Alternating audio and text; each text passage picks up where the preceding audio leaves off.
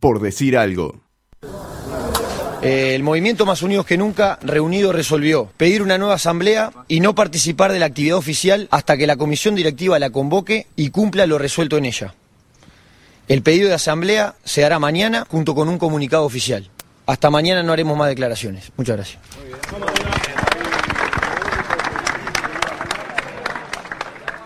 Parar una actividad nunca está bueno. Me molesta cuando hay paro de ómnibus porque el que queda tirado es el trabajador. Me molesta cuando hay paro de bancos, porque el que queda tirado es el que necesita trabajar, el comerciante, el laburante. Me molesta cuando hay paro de eh, la empresa que vende la leche, porque lo que queda sin tomar leche son los niños. O sea, soy antiparo, no me gustan los paros para los reclamos.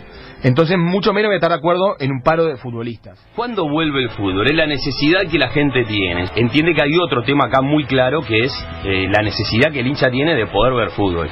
Nadie quiere menospreciar una, una, una reivindicación o una lucha de, eh, por, por ideales, pero es como todo. La gente también en algún momento maneja cierto límite y puede entender que eh, la lucha o la defensa de la mutual en su lugar, de su lugar, o la defensa de los intereses y los, y los ideales de Más Unido con Nunca, se pueden aceptar, entender o comprender hasta cierto punto, hasta el punto donde a veces la intransigencia lleva a que el fútbol no vuelva. La gente a la larga se va a terminar hartando de las dos partes. Cuando la gente se dé cuenta que esto no tiene un final cerca, si es que no lo tiene, se va a poner a pensar en el producto que, necesita, que es ir a ver ir al fútbol a ver a sus equipos. Bueno, eh, antes de todo quiero decirle a la familia nueva de la FIFA que hoy estamos más unidos que nunca, que hoy estamos más unidos que nunca, que hoy estamos más unidos que nunca, que hoy estamos más unidos que nunca.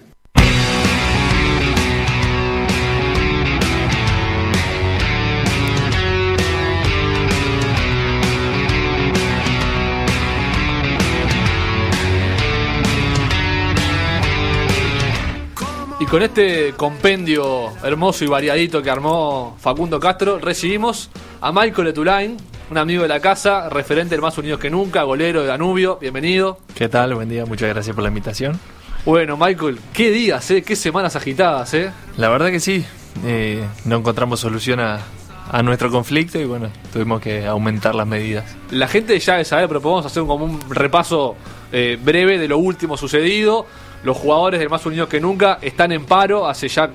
Van a ser dos semanas, si se concreta que no Una, una, una. Una. Ah, si no hay el fin de semana. hoy, hoy se cumple una semana oh. que pedimos la asamblea. Perfecto. Y que, obviamente comunicamos oficialmente la medida. Hoy se cumple una. Eh, están buscando que, que la actual directiva de la Mutual, presidida por Enrique Sarabia, convoque a la asamblea para así, bueno, todos los miembros de la Mutual eh, deciden su futuro como, como debería ser lógico por el estatuto. Eh, no se sienten representados por la actual directiva. Eh, lo primero que te quiero preguntar es si hay alguna novedad de último momento algo que haya pasado no, nuevo. nuevo no, ayer tuvimos una reunión anoche y lo que pasó en esa reunión fue que los cinco o seis muchachos que fueron a, a la chacra del ex presidente Mujica contaron lo que sucedió en esa reunión y nada más, no, no hubo mucho más para, para conversar, sí, obviamente dialogamos y, vimos distintas posiciones al día de hoy con, esto que tiene que ver el paro y con eh, supuestas eh, soluciones que puede haber en el medio. ¿Quiénes fueron a la reunión con Mujica y qué contaron? Eh, no, fueron cinco o seis que contaron que, bueno, se habló de, los riesgos que corre una parte, los riesgos que corre otra, de, que no estaban muy empapados del tema y, bueno, eso.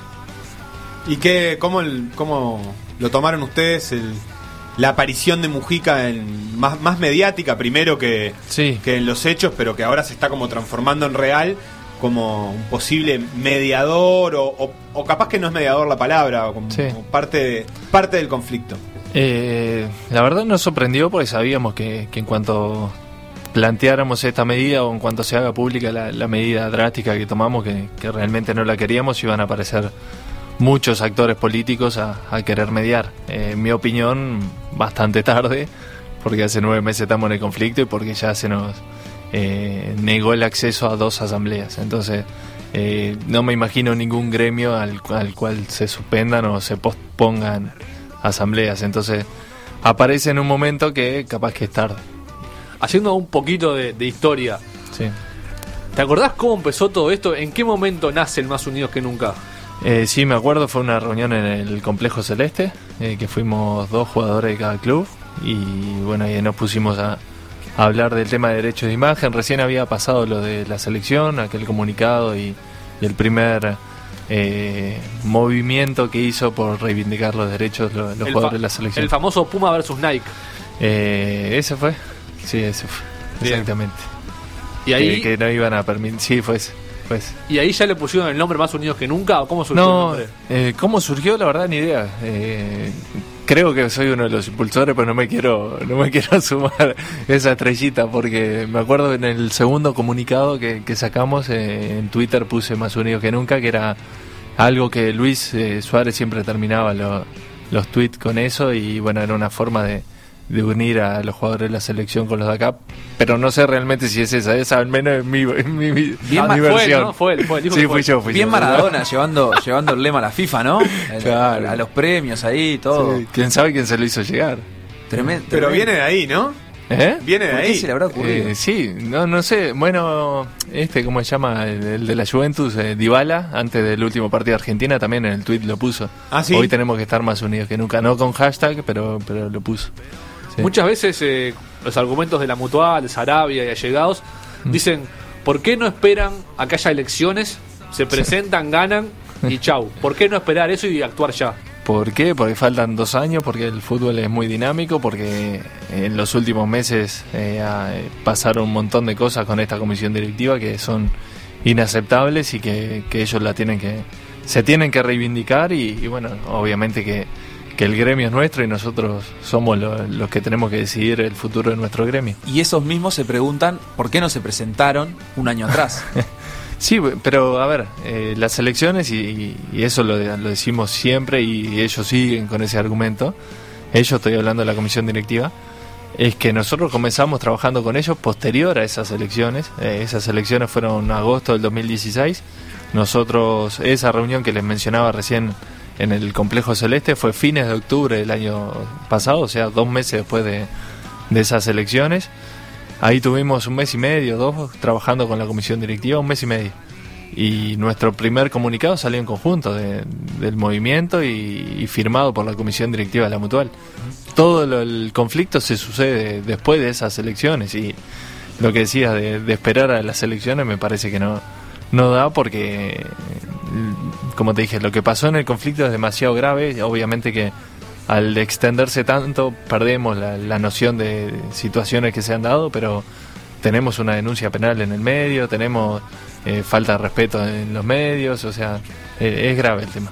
¿Cuáles son las situaciones esas que decías que son inaceptables que se han dado en este tiempo? La denuncia penal es una, después eh, la- las asambleas, una que fue pospuesta, no se sabe por qué, porque el estatuto no lo prevé, y otra que fue llamada de, de forma totalmente irregular, después en el ¿Te medio... referís a, a qué asamblea? ¿La de febrero? La de febrero fue citada de forma, convocada de forma totalmente irregular, que todavía se llevó a cabo eh, de forma extemporánea y aparte el acta de asamblea queda en blanco. O sea, no sabemos qué fue lo que sucedió en esa en esa asamblea y bueno, eh, está el trámite, el famoso trámite en el Ministerio de Educación y Cultura que no sabemos por qué el ministerio no se expidió de acuerdo a esa asamblea, que es algo simple, es tomar la convocatoria, tomar, no, primero tomar la presentación, el pedido, después la convocatoria y el desarrollo. Son tres pasos que es muy fácil y el Ministerio de Educación y Cultura todavía no se pidió de eso. ¿Y ustedes por qué no fueron a esa asamblea? ¿Hubo algo de, de pensar que se podía solucionar más rápido o de otra manera el conflicto? No, eh, no fuimos a esa asamblea primero por, por el hecho que era irregular, de que era ilegítima y de que no tenía valor, era nula. Eh, o sea, nosotros por más que fuésemos, que íbamos a ir ese viernes, que, que fue famoso por porque muchos equipos iban a estar concentrados, si nosotros íbamos, estábamos 7, 8 horas eh, en esa asamblea por los puntos que había agregado la comisión directiva, que tampoco podía hacerlo, eh, no íbamos a llegar a nada, porque la, la asamblea era nula. El día lunes cualquier integrante mismo de la comisión directiva la, la impugnaba y ya perdía valor. ¿Nula por los tiempos o nula por la por, Por lo- la por el orden convocatoria. del día? Por la forma de, de la convocatoria, que en el estatuto no prevé que sea en forma en conjunta, o son 50 socios, o es la comisión directiva Eh, ellos en la convocatoria unieron las dos partes, agregaron puntos al orden del día que tampoco eh, lo permite el estatuto y aparte que era llamada un día un día fuera de plazo. Y ahora con este pedido de convocatoria, ¿tienen algún tipo de temor de que vuelva a suceder lo mismo, que No. el orden del día se altere? Eh, bueno, ahí, ahí está una de, de nuestras verdades que ahora es confirmada por el abogado nuevo de la Mutual, que públicamente ha dicho que no se pueden agregar puntos al orden del día y que ellos se están contando desde el día de la presentación para no generar eh, ningún inconveniente. O sea, eh, nueve meses después, eh, otro asesor legal nos da la razón y, si quiere- y el, como te dije recién, el Ministerio de Educación y Cultura todavía no dijo ni nada. Esto empezó por lo, lo de los derechos de imagen, Sí. que sigue estando obviamente ese tema, Sí. pero también sienten que estos directivos no representan a los jugadores en el sentido de defender, por ejemplo, su salario, Sí. los derechos, todo ese tipo de cosas. Sí, eh, nosotros eh, mucho tiempo dijimos que la parte administrativa de la mutual estaba funcionando bien y no teníamos ningún inconveniente. En el último tiempo y con el cambio de abogados, con esto, con estos dos abogados, Silveira y Sazón, eh, se han demorado algunos reclamos. Eh, obviamente que, que el conflicto tiene que ver y no, no, no- no podemos mentirnos diciendo que no, que, que sigue todo bien.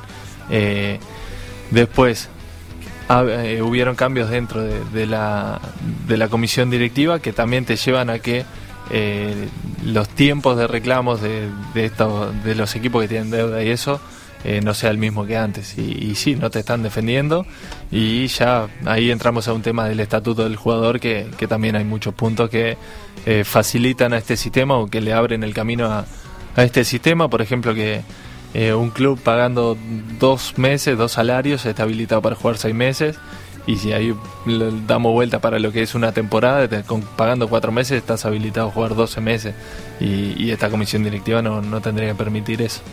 En un raconto que, que hace el portal 180, eh, que hizo en enero en realidad Diego Muñoz a través de esa, de esa web, eh, se, se menciona el 27 de octubre, está uno, un comunicado, el segundo comunicado de los futbolistas de la selección, y a, a partir de ahí es cuando Tenfield también contesta y dice que bueno, que en realidad los derechos sí habían sido negociados. Cuatro días más tarde, la mutual reconoce que, que, eh, digamos, habían cometido un error. y que iban a asumir las consecuencias, una actitud que en ese momento pareció positiva. Sí. Sin embargo, después en diciembre, eh, ustedes tuvieron como, no, no me acuerdo si fue una asamblea o una reunión en la que solicitaban a la mutual de rescindir el contrato con No. Y ellos ya lo habían rescindido. ¿Cómo, cómo fue Eh, esa historia? Esa historia fue el, el día 1 de diciembre tuvimos una reunión que nos convocaron a los delegados, eh, una reunión normal de- del funcionamiento que, que era en ese momento de la mutual.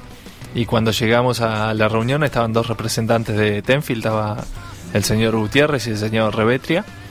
Eh, simbólicamente la comisión directiva del lado de ellos, o sea, a su lado y, y atrás de ellos, y enfrentados a nosotros, no sé si me quedó bien la explicación, pero... Claro, o eh, sea, hay hay una cuestión de, de posicionamiento en la mesa que es de un lado es la dirigencia de la mutual y Tenfield La- la mesa, y del otro lado va, en la ustedes. sala, eran de las sillas blancas, esa un lugar amplio y bueno, estamos enfrentados Tenfield y la comisión directiva contra los Que, asociados. que cada uno lo interprete como quiera. Exactamente. Eh, bueno, en esa reunión que obviamente hubo discusiones con los integrantes de representantes de la empresa eh, y llegamos a una a un, a un consenso de que los derechos de imagen que en ese momento Tenfield le pagaba a la mutual era 225 mil dólares.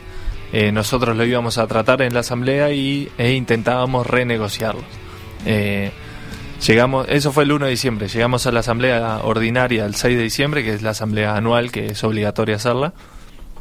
Y en esa asamblea un asociado le consulta a la comisión directiva si tuvieron algún contacto con, con la empresa Tenfield en esos cinco días eh, para saber en qué estaba la renegociación de- del contrato.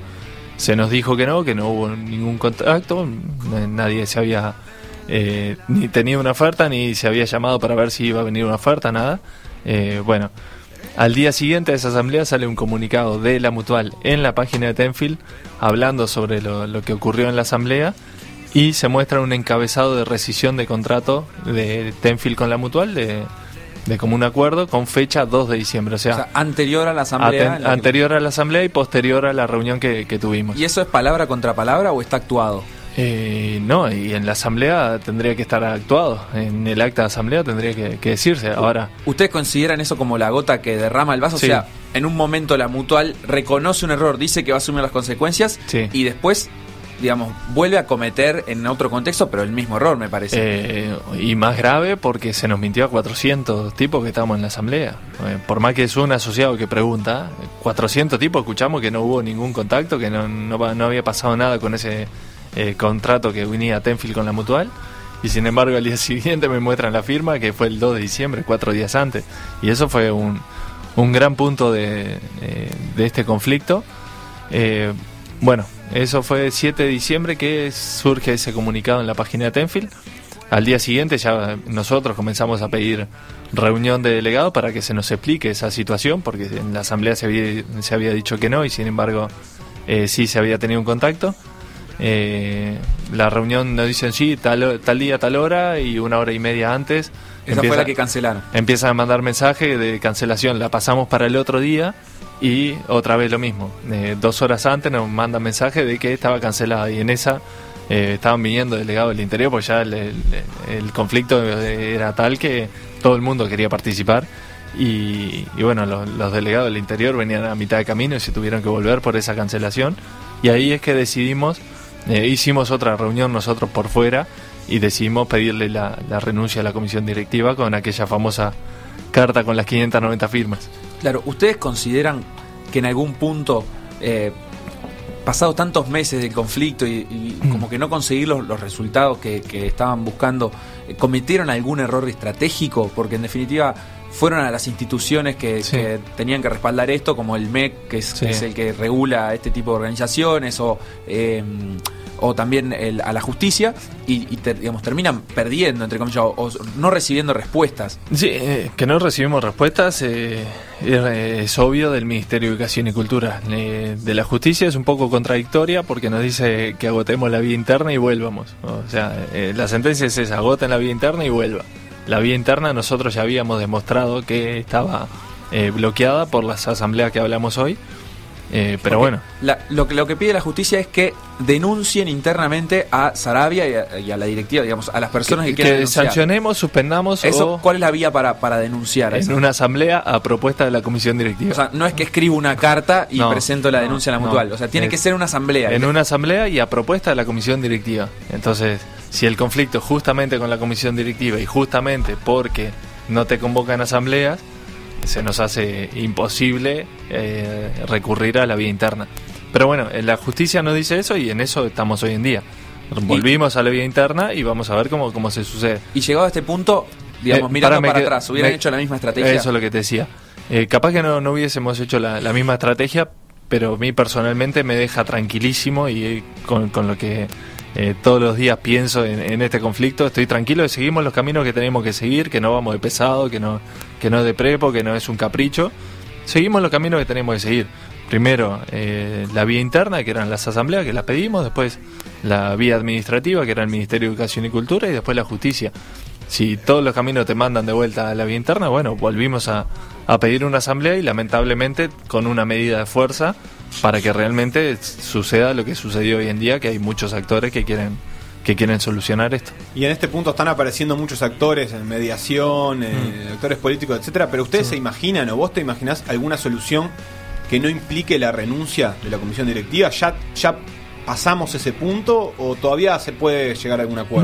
No, yo, a ver, eh, personalmente, más allá de, de entender que, que somos 700 en el, eh, en el movimiento y somos casi todos los, los futbolistas profesionales activos, nosotros planteamos la asamblea porque hay 300 socios honorarios que capaz que ven el conflicto de otra manera, que pueden ocurrir a recurrir o concurrir a, a la asamblea, pueden argumentar, pueden hablar, se puede debatir y capaz que la remoción de la comisión directiva no se da. ¿Y esos Yo socios realmente- honorarios quiénes son?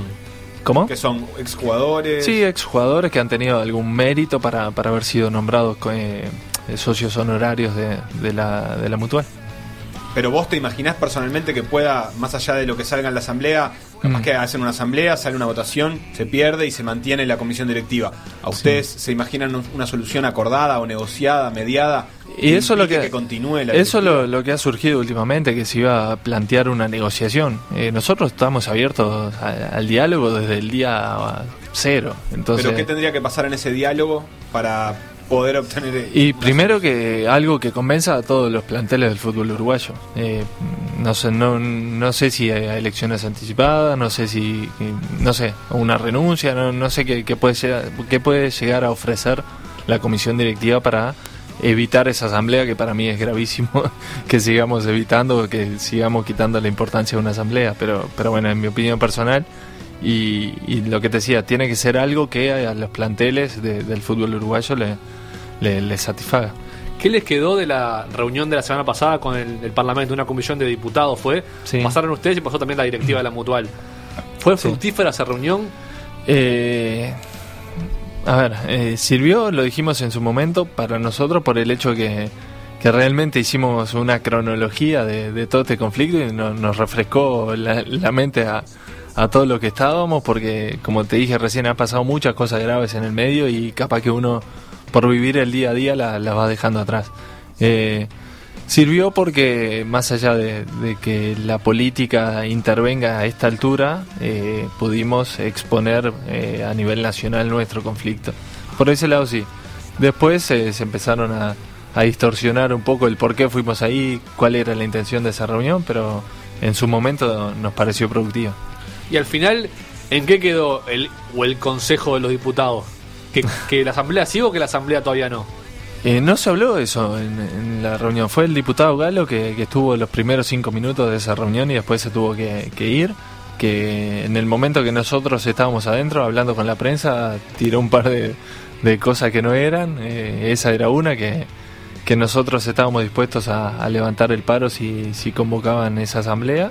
Y la otra que de adentro se había pedido que, o sea, de parte de los diputados habían pedido que no que la comisión directiva no convoque la asamblea cuando después lo tuvo que salir a desmentir porque no, no había sido así. La medida del paro es hasta que convoquen la Asamblea y que la Asamblea se haga y, Y se, se resuelva cumpla. y se cumpla. Sí. Todo eso tiene que pasar para que ustedes levanten el paro. Eh, sí, eso sería lo normal y es lo único oficial que tenemos al día de hoy sobre la mesa y lo cual estamos perdiendo el tiempo, no, no entiendo por qué. Y eso, o sea, ustedes ahora ya están asumiendo consecuencias de ese paro, me imagino, Sí. tanto laborales como de, de- de, digamos, opinión pública, Sí. pero están dispuestos a llevar esto hasta las últimas consecuencias. Si hoy te dicen, eh, no se termina de jugar este campeonato antes de diciembre, no importa, digamos, ustedes precisan que, este- que digamos, tener estas garantías. Lo que pasa son 30 días. Desde que pedimos la asamblea serían 30 días y daría para, para terminar los campeonatos. Eh, esto es, no, no solo que es muy dinámico, sino que eh, con un con los días que van pasando vas empezando que empezando a ver que cada uno empieza a ver su, su ombligo y aparecen los dirigentes que quieren una cosa, otros otras, entonces se empieza a distorsionar. Eh, yo considero que estuvimos 3-4 meses analizando la posibilidad de paro en los planteles y llegó el momento que se dijo basta y es hasta las últimas consecuencias. Y lo que te vuelvo a decir, depende de la comisión directiva de la mutual que ese paro se, se extienda y que se, se termine en los campeonatos, ¿no? Pero va a ser difícil para ustedes trasladarle este, esa visión de sobre quién es la responsabilidad del paro, trasladarla o instalarla en la opinión pública, digamos, ¿no? Cuando si se convoca una asamblea para dentro de 20 días Sí. y durante 20 días el fútbol está parado, va a ser un poco inevitable que la gente mire a los jugadores que están Sí. parando y no a la, a la directiva que no convoca la asamblea. Sí, pero también después tenemos que ver qué es lo que se consigue con esa asamblea, qué, qué podemos visualizar o qué podemos eh, obtener de esa asamblea para que la opinión pública después se, eh, se vuelva a, a favor nuestro de vuelta. Bien, y para, para que haya. Para que no haya fútbol el, próximo fin de semana, Sí. ustedes tienen que ratificar el paro o si no dicen nada, sigue. No, no, sigue, sigue. Sigue y, y- y eso es lo que te decía recién. Lo único oficial que tenemos sobre la mesa es el pedido de, de asamblea. Entonces está todo está dependiendo de la comisión directiva de la mutual. Eh, obviamente que hoy ya es martes y yo la veo con un par de con un día y medio más de perdido. Me parece que el fin de semana tampoco llegamos a, a tiempo para fijar la fecha y organizar todo lo que es. Pero estamos hablando de que para fijar la fecha tiene que suceder la asamblea esta semana, no solo ser sí, convocada. Sí, sí, claro. Sí, sí, sí. Sí, pero por eso nosotros en el pedido de, de asamblea invocábamos el artículo 24 que decía de en caso de, de extrema gravedad la comisión directiva puede convocar la asamblea de un día para el otro. ¿Ustedes tienen contacto con los dirigentes de la mutual?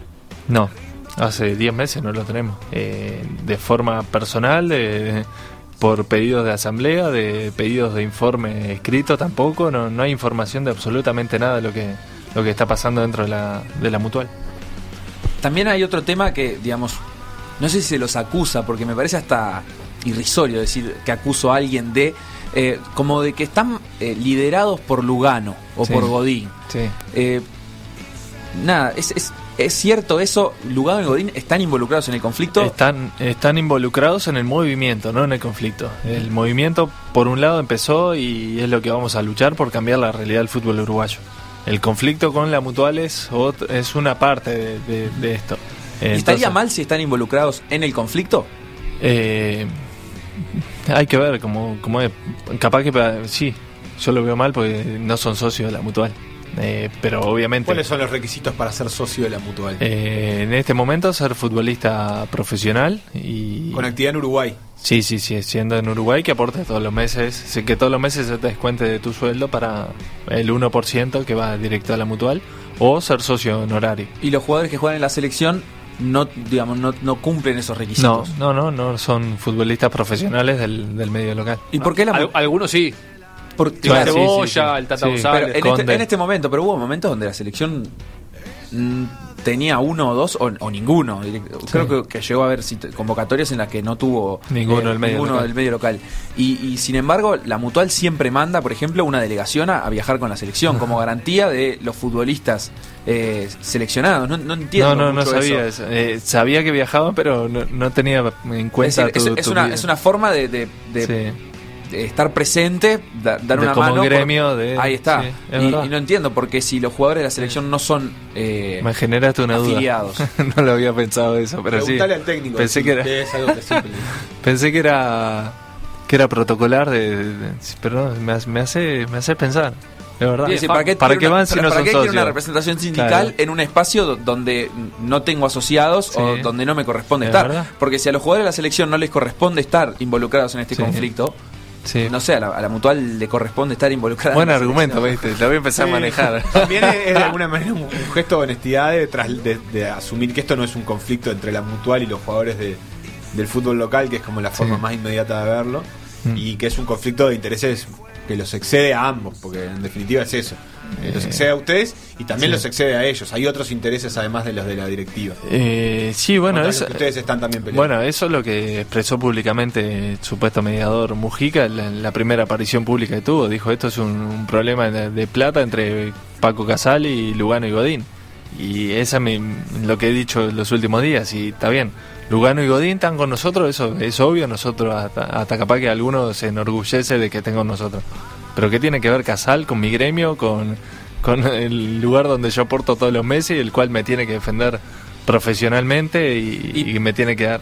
Y lo otro es, eh, digamos, no se sienten desacreditados. a- Sí, claro, al- pero al- esa- al esa- decir, bueno, Sí. Lugano y Godín están liderando esto. y Claro. está, que, que Y están bueno, liderando a 600 Pero esa es la títeres, estrategia, ¿no? esa es la estrategia que, que utilizó y los argumentos que utilizó la comisión directiva y, y por eso también que un supuesto mediador eh, surja con esa con esa ah, opinión de una también eh, es, es parte de la estrategia de menospreciarnos, de quitarnos valor y de quitarnos trascendencia. Vos más temprano hablabas de, digamos, lo que demoraron los actores políticos en involucrarse en este conflicto y recién lo hicieron hace una semana cuando se, se, se hizo el paro. Sí. Eh, ¿Pensás que si estuviera la mutual involucrada con el PIT-CNT, afiliada, si, fuese, si fuera un gremio más del PIT-CNT, Sí. o, o que ustedes podrían acercarse, si se hubieran acercado, no, capaz que lo hicieron y, y Sí, no al al tanto, PIT-CNT sí.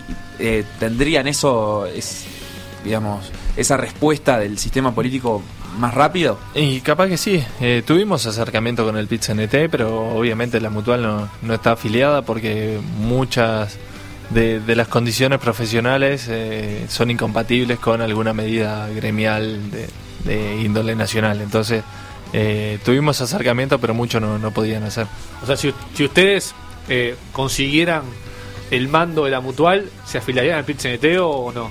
No, depende de la comisión directiva eh, en el momento, pero yo la veo difícil. pues, eh, te pongo un ejemplo, si hay un paro general y al otro día tenés una final, no, no podés entrenar para, para jugar esa final, o si tenés competición internacional, no, no pueden ni siquiera Pueden estar viajar. como en entonces- guardia, capaz. Y no existe eso Hay de, una de figura de adhieren, guardia adhieren, pero no, adhieren pero no paran, está Sí, también. bueno, pero y, eh, estamos media entonces. Porque, y no, claro, nosotros entrenamos todos los días, todos los días tenés que.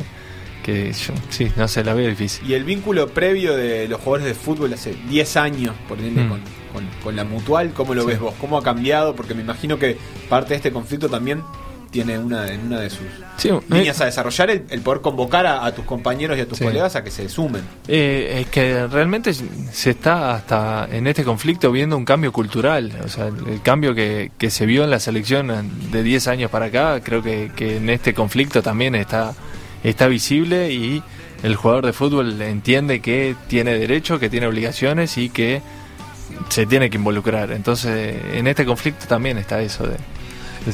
La última, Michael, antes de hacer un cortecito. Sí. La figura del mediador que vos nombraste, eh, Sí. fuera Mujica o no, fuera otro, Sí. ¿sería necesaria? ¿Estaría bueno que haya un mediador? Eh, yo como lo veo, me parece que no. Eh, entre abogados se, se soluciona una un supuesto conflicto. Eh, no, no, no sé. eh, sí, obviamente entiendo el fútbol, todo lo, que genera, todo lo que mueve y que mucha gente quiera estar para sumarse a una estrellita o para realmente buscar una solución, nunca lo sabemos. Pero capaz que si el diálogo que nosotros planteamos desde el comienzo, hace 10 meses, se hubiese llevado adelante por parte de la comisión directiva, esto ya estaba solucionado. Entonces, capaz que un mediador ni, ni es necesario. Bien, después del corte, a Michael lo vamos a someter al cuestionario de PDA para ver si se gana esas dos cervezas que están ahí arriba, esas cabezas. Ah, muy bien. Para brindar con los más unidos que nunca. Cuando se junten y se resuelva el conflicto, brindan con cabezas. Te vamos a pedir, Michael, que elijas una canción. Vos ya pasaste por esto, creo, el año pasado. Sí, Pero vas a tener que volver a pasar porque son las reglas del juego. Así lo marca el estatuto Bueno. del jugador de PDA. Tenés que elegir una canción para que suene. voy a, a pedir la misma. Agua No, de- no, no, Sí. no, no, ¿Cómo es la misma? Y no, a mí me parece increíble que se acuerde cuál fue la canción que pidió, dada la cantidad de programas de radio y entrevistas que, en Ponete la que debe estar involucrado. ¿no? Seguimos con el programa. No, si no, no, no, si no es la misma. vamos a una mediación entonces. Ah, yo, yo te daría el crédito solamente porque, Porque te acordaste de qué canción había pasado, que ¿Cuál yo era? no me acuerdo. Agua de río del pelado Cordera. Ya está buscando Ariel. Y capaz que se la dejamos pasar porque se acordaba. Solo Para- por eso. para- a mí eso ya me parece increíble. ¿Pero que es tu canción favorita? Eh, sí, sí, sí. Sí, la escucho muy seguido porque me, me generó un clic hace, hace un tiempo y, y la verdad que me, me- o sea, eh, fue, viste, cuando estabas volado y empezás a seguir la letra y, y estuvo bueno. Bien, claro, cuando Ariel la ponga, escuchamos detenidamente la letra, pero una más, eh, antes del, del cortecito. ¿Cuánto aprendiste de, de jurídica y de normas en los últimos meses? Eh, muchísimo, con decirte que, que me estudié los estatutos, del- no solo el de la mutual, el de jugador, sino de, de los gremios de Argentina, Italia, España. Ya sos casi Es mucho. Eh, sí, más que el procurador que fue a la sentencia. Y, a y la a nivel internacional tienen alguna algún tipo de inspiración o, o has aprendido sobre algún conflicto que, que les pueda servir de fuente porque No. de, a mí por lo menos me da la sensación Argentina tuvo un conflicto hace poco pero fue muy menor y fue muy puntual. Entonces el, eh, antes de empezar el campeonato Sí, también que por, demoraron- demoraron por por los pagos de pago de sueldos hubo un paro Ah, que sí. de algunas fechas pero no parece haber un movimiento tan establecido no sé si usted No, en el exterior no, no. Eh, no, es que el- volvemos a lo del jugador de fútbol que, que muchas veces no, no tiene en cuenta su- su- sus derechos ni sus obligaciones. Eh, no, eh, a nivel internacional lo que, lo que te decía, lo que me fijé más es cómo lo- los convenios colectivos de trabajo protegen al futbolista y cómo le- lo, lo ayudan en su carrera y cómo le, le facilitan muchas cosas y, y que hoy en día acá en Uruguay está por allá abajo. Capaz que puedes buscar inspiración en otros deportes como la NBA y eso, ¿no, Facu? Que está muy regulado el tema Sí, salarios, tienen uniones de jugadores muy fuertes en Estados que Unidos. determinan desde las reglas hasta los salarios. Todo. sí. No sé, 15 millones de dólares. Y bueno. el sueldo, pero bueno. Es un muy buen ejemplo, es un muy buen Muy ejemplo. buen sueldo. Depende de cuánto vale el fútbol uruguayo. Que suene un poquito del pelado Cordera y ya seguimos con Michael Etulain. Comunicate con nosotros vía Twitter con el hashtag PDA Radio. También comunicate con nosotros vía celular por SMS o WhatsApp 091 52 52 52. Acá pregunta Sergio del Prado si el problema es interno en el gremio, ¿por qué afecta al consumidor? Normalmente los paros son contra la patronal, eh, en este caso contra los que consumen. El camino debería ser judicial, dice él. En, su Eh, opinión, ¿no? Pero la, la camino pregunta judicial. queda ahí. Eh, no, sí, se entiende, es respetable y obviamente, eh, te pongo un ejemplo, cuando paran los, los- el transporte, los que se quedan sin viajar no son los culpables de, o, o no son los que contra los que separa, o sea, no separa contra la gente que, que no sube al, al ómnibus. Eh, separa contra los patrones, obviamente, y bueno, esos son los daños colaterales. Sí, en definitiva es la, la forma de visibilizar el conflicto de alguna manera. Eh, Sí, sí, es obvio. Afectar a la mayor cantidad de gente Sí. posible hace que, que se entere, Exacto. también se visibilice. Exacto. Acá Felipe nos dice que el Coco Conde también canta al pelado Cordera, que también le gusta Cordera como a vos. Y, y Ariel lo tiene ahí, ¿eh? Para, para, porque Michael no lo escuchó, me parece. No, no, no lo vi ese video. A ver, poner al Coco. ¿Es un video o es audio? Mi soberano, yo me enseño. Pretendo ser real y todavía soy. No canta más, no te rías, Michael. Es un crack, Coco, un fenómeno. En el arco afuera y, y cantando. ¿Sabías que cantaba? ¿Por qué se ríe vos? Sabía que, sabía que andaba con la guitarra, pero no que cantaba así. Pero es digno. Sí, en el arco es un crack. Una guitarreada más unido que nunca ahí alrededor del, del fogón podría salir, me parece, ¿eh? Y- no, no, ojalá que no. Si canta así, ojalá que no. Mucho, Mirá, mirá, mirá el video, mirá el video. Mucho, mucho rock argentino, me parece, o mucha música argentina entre, Sí. entre los más unidos que nunca. Son, hay jugadores que están muy asociados con los redonditos, ¿verdad? Claro, sí, Lucas y, y Bigote. Qué grande el Coco. Bueno, lo, dejamos de fondo. La guitarra es de él, ¿no? Sí, sí. Es- Es- es- Está en un programa. Es de Nacional. hay que decir que la guitarra. En un programa partidario nacional. Un azul arjonesco fuerte. ¿Cómo arjonesco? sí, en la paleta de Inca es Para azul arjona. Es Cristian Castro el que canta porque este amor es azul como la guitarra Lo azul. banco al Coco, lo banco al El Coco. azul de Cristian Castro es más. ¿Quién más canta en el movimiento ahí? ¿Qué más sabes que No, canta? ni ¿O idea. que toca ni algún idea. No, no, no, no es un tema recurrente en el movimiento. ¿Vos, vos tenés otras actividades, digamos, como pasatiempo artísticas? No, artística no. Agustín escribe, Yo tengo- Coco canta. Yo mucho tiempo escribí, pero no, obviamente no, no me da para un libro.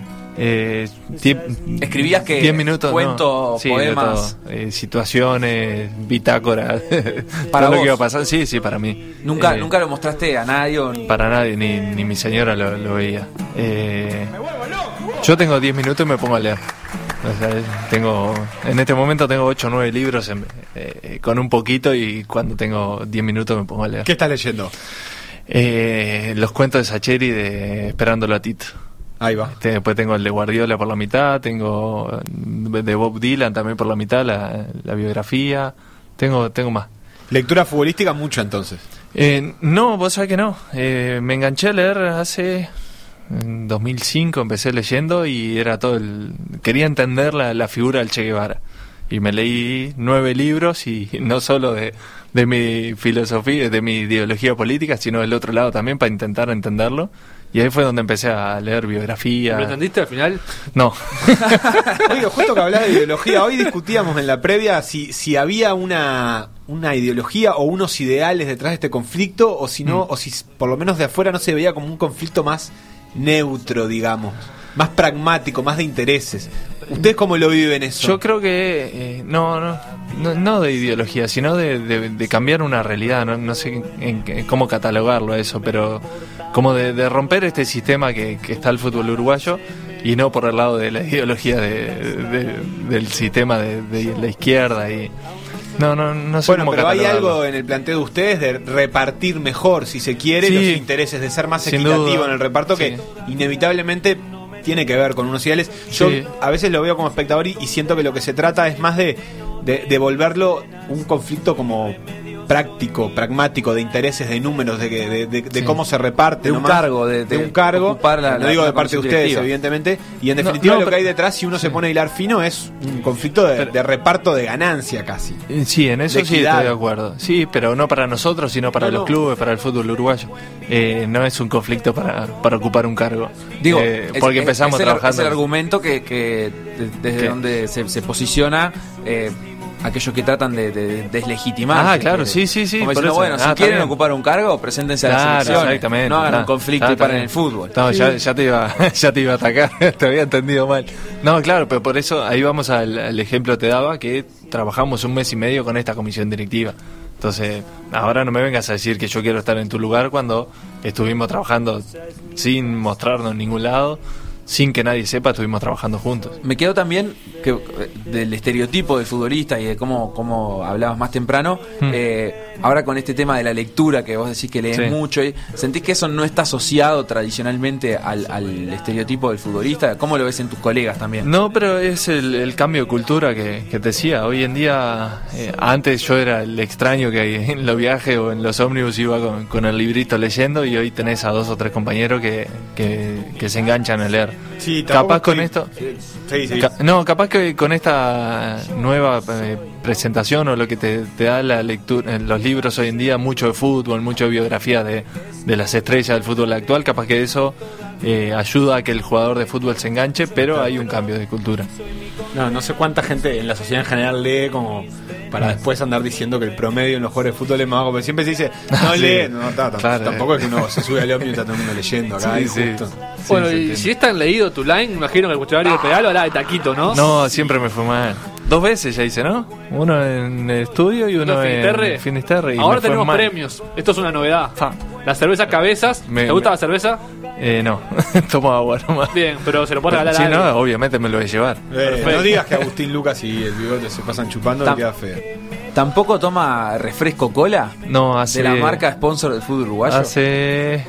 Va a ser cuatro años ahora en diciembre que, que dejé la Solo refresco. agua. Solo agua. Sebastián, adelante. Pregunta número uno, toda tuya. Vamos a empezar eh, conflictos sindicales históricos. este, Estoy en el horno. Y la, pre- la primera pregunta es, La primera. la primera pregunta es ¿cómo mataron a Sacco y Vanzetti, los anarquistas que fueron ejecutados eh, judicialmente después de un juicio, bueno, un poco polémico, si se quiere, Tienen en película y Estados. Unidos? Tienen película. Lo ahorcaron. No, Ah, fueron electrocutados. oh, mirá. ¿Vos tenés elegida tu forma de muerte para cuando termine este conflicto? ¿Tenés preferencia por alguna? Mientras no venga la motito un día esta de noche cuando llegue a casa, está todo bien.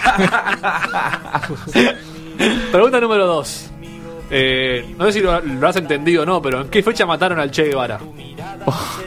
La leí tantas veces que no. Año, No, no. año, año. No, no te vamos a pedir. Eh, el- yo creo que el día es más fácil que el año, te diría. Eh, 63. No, ¿No? tampoco. no te digo. 67. 67. 67, Medio punto, dale por la Se corrección. acomodó en el aire. Pará, ¿y la fecha o el mes por le lo menos? picó mal, le picó No, mal. no, no, no. Bueno, ni medio- pa- ni- ni Eh, pa' me metieron presión, me metieron presión y se me van todos los datos. La verdad, no estaba en la pregunta, pero hablaste del Che y le agregamos. Dijimos, ah, Ah, bien. medio punto, medio punto. 67 era 63. Otra, otra, 63 Sebastián. fue que estuvo acá en Punta del Este. Mirá. La fíjate, del En el Este. Conrad se quedó. La, Sí. la fecha era el 9 de octubre del 67. Cuando tuvo el, el intento de asesinato que fue en el 61. Ah, tampoco. Que- Tampoco. ah, Bueno, no importa. Está, le sacamos medio punto. Cero, cero puntos. Pregunta número 3. Pregunta número 3, ya te llevamos más a tu puesto. ¿Quién es el único golero que ganó en la historia el balón de oro que justamente ayer se dio? Y si te acordás, ¿en qué año? No, yo soy de FIFA The Best. Bueno, bueno. eh, Oliver Kahn. No, tampoco. La... Ah, ¿Quién era Sebastián? Lev Yassin. ¿Sí? ¿Están atrás? Balón de oro. 1963. Y es lo que dicen, es la octava edición fue del, del premio de, en ese momento de la France Football. Ah, y bueno, está. Yo ganó el, el- el balón de mundial. oro de 1963. Y en el Mundial 2002 lo ganó Oliver Guante de oro.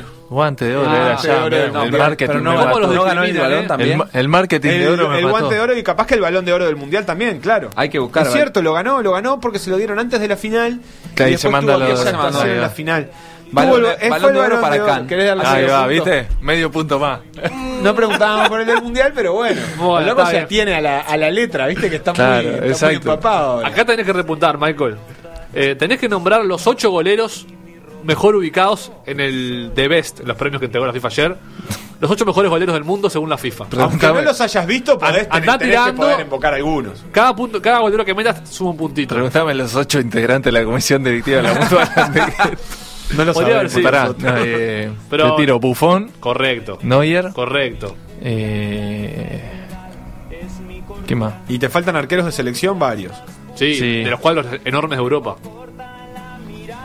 No me compliqué. Pará, eh, De Gea, No, No, está. ¿no está? Mirá vos. Lo dejaron a la Es Mal el echado. mejor del mundo, ¿no? ¿Eh? Que es el mejor del mundo. No, no, Ah. no, Buffon, Buffon es mejor del mundo. Hoy le dimos palo. ufo. Eh, ocho, pa, le hiciste largo, che, Neuer. tenía que rellenar minutos. Te faltan, Eh. te faltan algunos fáciles, ¿eh? De los equipos grandes de Europa están.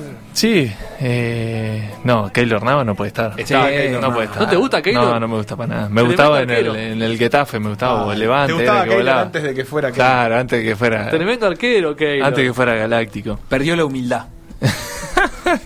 Ter Stegen. Más tres, correcto, Ter Stegen, cuatro. Eh, ya. ¿eh? Bueno, ¿quién es más?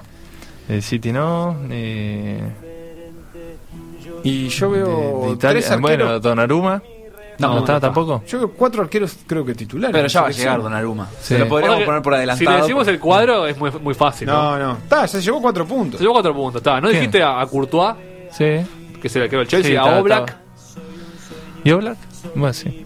¿No te gusta tampoco? No, Oblak me gusta, sí, pero los tengo los tengo más atrás. Últimamente no lo, no lo visualizo a tanto. Lloris, el del Ah, Tottenham, Loris, lo, lo estaba buscando el nombre y no, no me aparecía. Y Sí, parece. que es el arquero de la sesión. Alisson no me gusta. ¿No te Eh, gusta? No. Muy exigente, ¿eh? Loris, eh, sí, siempre, me- hace años me parece que es uno de los grandes ar- arqueros de Europa y sin embargo no, no, No tiene, la prensa. relevancia exactamente. Es de la es titular de Francia, ¿no? De la selección Sí, también. aparte así que repasamos Loris. Loris, eh, Ter Stegen, Alisson, Oblak, Courtois, Keylor, Neuer y Buffon. Está bien. Ya el próximo programa que vayas ahora lo, no lo podés Si, contestar. estoy, si estaría en la FIFA no, no he cambiado eso. Conde Sí. y, y, y diez más. Conde Muslera, Martín Silva. Y Bueno. yo, obviamente, yo tengo que estar. Antes que me retire. Pregunta número cuatro, no sé si Brian tiene Atento, Brian, eh, la foto. fotito por ahí, mientras Nachito me dice cuántos puntos va hasta ahora. Acumula 4 puntos. 4.5. 4.5. ¿Cuánto valen esos, que son los guantes más baratos de adulto que hay en Mercado Libre? Está bueno porque no son ni No, Puma ni Nike. no está chequeado el nivel de oficialidad de la marca. te Sí. aviso. Y debe estar... Tenés más o menos 50 pesos. Ah, ¿en peso? En pesos. Ah. Ah, el que compra en dólares los guantes. No, pero debe estar eh, 490. No le dio, no le dio por tan poquito. 600 pesos. ¿600? Uy, un robo. Un robo. Están 18 dólares eso en las páginas Y, internacionales. Ah, en las páginas internacionales. Sí, por eso 500 y pensé Mercado Libre que iba a estar un ¿Dónde se más. gastan primero los guantes? Que es una película. Una, En la yema de los dedos. En la yema de los dedos. Y si sos mal arquero, en la palma. Ah, sí. Si sos más Sí. larguero, ¡Ay, sí. Felipe Fernández! que está escuchando. Creo que es un fanático de La Palma, ¿eh? Última pregunta. Yo creo que tiene que meter por lo menos menos tres. No, ya está, te dije, la presión me mata a mí. Te vamos a dar cuatro eh, personalidades sindicales. Tenés que decir a qué gremio pertenecen. Si Sí. metés tres de cuatro, Sí, te llevas la cerveza. dale. Richard Reed, Eh, la bebida. correcto. Jorge Fogata Bermúdez. La construcción. no sé. ¿Que el Zunca? No. No. ¿Seguimos después le decimos o le decimos ahora? Decile, decile. Es de la salud, de la FUS. No, no sé. Hugo Moyano, Eh, transporte. Perfecto. correcto. Camioneros. Sí, la, cantidad de veces me trancó la ruta en, en Argentina con los piquetes. Y acá se define todo. Pa, y es difícil, Ah, de me hombre. parece. Porque es nueva. Valeria Ripoll. Ah, ni idea. Pensé me ibas a decir Mabel Lolo. No, no, no escuché. Sí, pero. Ah. ¿Eh? ¿Qué dijiste? Está todo muy polémico. ¿Qué dijiste? Ah, de Aum dije. ¡Golazo! La dijo antes. de que- ¿En serio? tremendo, tremendo. Increíble. Valeria Ripoll es la nueva joven dirigente O sea- sindical de Adeón. Ah, Lo sabía. Cuando le dijimos el nombre, dejó de saberla. Claro. un, un crack to line llega un mensaje acá que dice un crack to line, eh, pero fue antes de esta respuesta. Ahora es el doble de crack. No, no, no, Muy buena la entrevista que, que- no termine nunca, dice. Sí, te acá juro- me dicen. Eh, otro me dice, bueno, ahora nadie toma cerveza, por favor, que no. Te podríamos preguntar, por ejemplo, para quién va a ir la cerveza que te ganaste. ¿Tenés ¿Tenías pensado el Tengo, tengo, sí, sí, tengo, tengo varios conocidos, amigos actuales que la, la van a... Nombre a uno. Es para que para ganártela tenés que nombrar a uno. ¿A uno? Fa. No, no, no, no, porque Una IPA y una APA son las no dos lo puedo decir público. Muy bien. Michael, muchísimas gracias. Bueno, gracias por, a por este rato, como siempre. Bueno, suerte. Obviamente, suerte en el conflicto. Que se, se solucione. Muchas gracias. Ojalá que vuelva al fútbol. Y si, Sí, eso es lo principal. y si no tiene que. ¿Eso es lo principal? Y ¿O sí, lo, todos lo- queremos lo principal es que se solucione el conflicto? Es que va de la mano. va de la mano, pero no, todos queremos jugar el fin de semana. Va, yo no estoy jodido del hombro, pues, eh, todos queremos que, Ah, que se fue el fin de semana. No, pues me jodí. Estás tirando, estás tirando para volver. tengo, tengo para seis meses, así que empiece a hacer planes de fin de semana. Fecha, pues. fecha con el traumatólogo el, el lunes pasado y después salió el Marzo, no. Sí, lunes de tarde. Increíble, vos. Lunes de tarde fue. Cosa que uno se entera. Me, me rompí un ligamento y. Tomás Arabia, descubrimos la verdad. Te lo regalamos. Y. No, pero en serio, todos queremos que, haya fútbol. eh, O sea, no solo que, trabajamos de esto, que, somos profesionales, sino que nos, nos apasiona y queremos, queremos que vuelva al fútbol. Eh, lamentablemente seguimos dependiendo de, de un- tristemente de una convocatoria de asamblea que, que esté en duda o que se, se le saque valor a, a una asamblea que yo sinceramente no, no me entra en la cabeza como hasta actores políticos quieren, quieren evitar una asamblea. Bien, mucha suerte, gracias por este rato de vuelta. Suerte con la recuperación y nos vamos nosotros, ¿no? Pues ya Nos estamos en fuimos. hora. Yo ya estoy afuera. Son 12.56. Saluda a Felo. Saludo al Felo Bolero que está ahora en el ATP de Viena, en los pasillos, Esperando por cuevas. codeándose con los tenistas de primer nivel. Es una bestia, es Qué una bestia. Nos vamos, hasta el jueves, que pasen bien.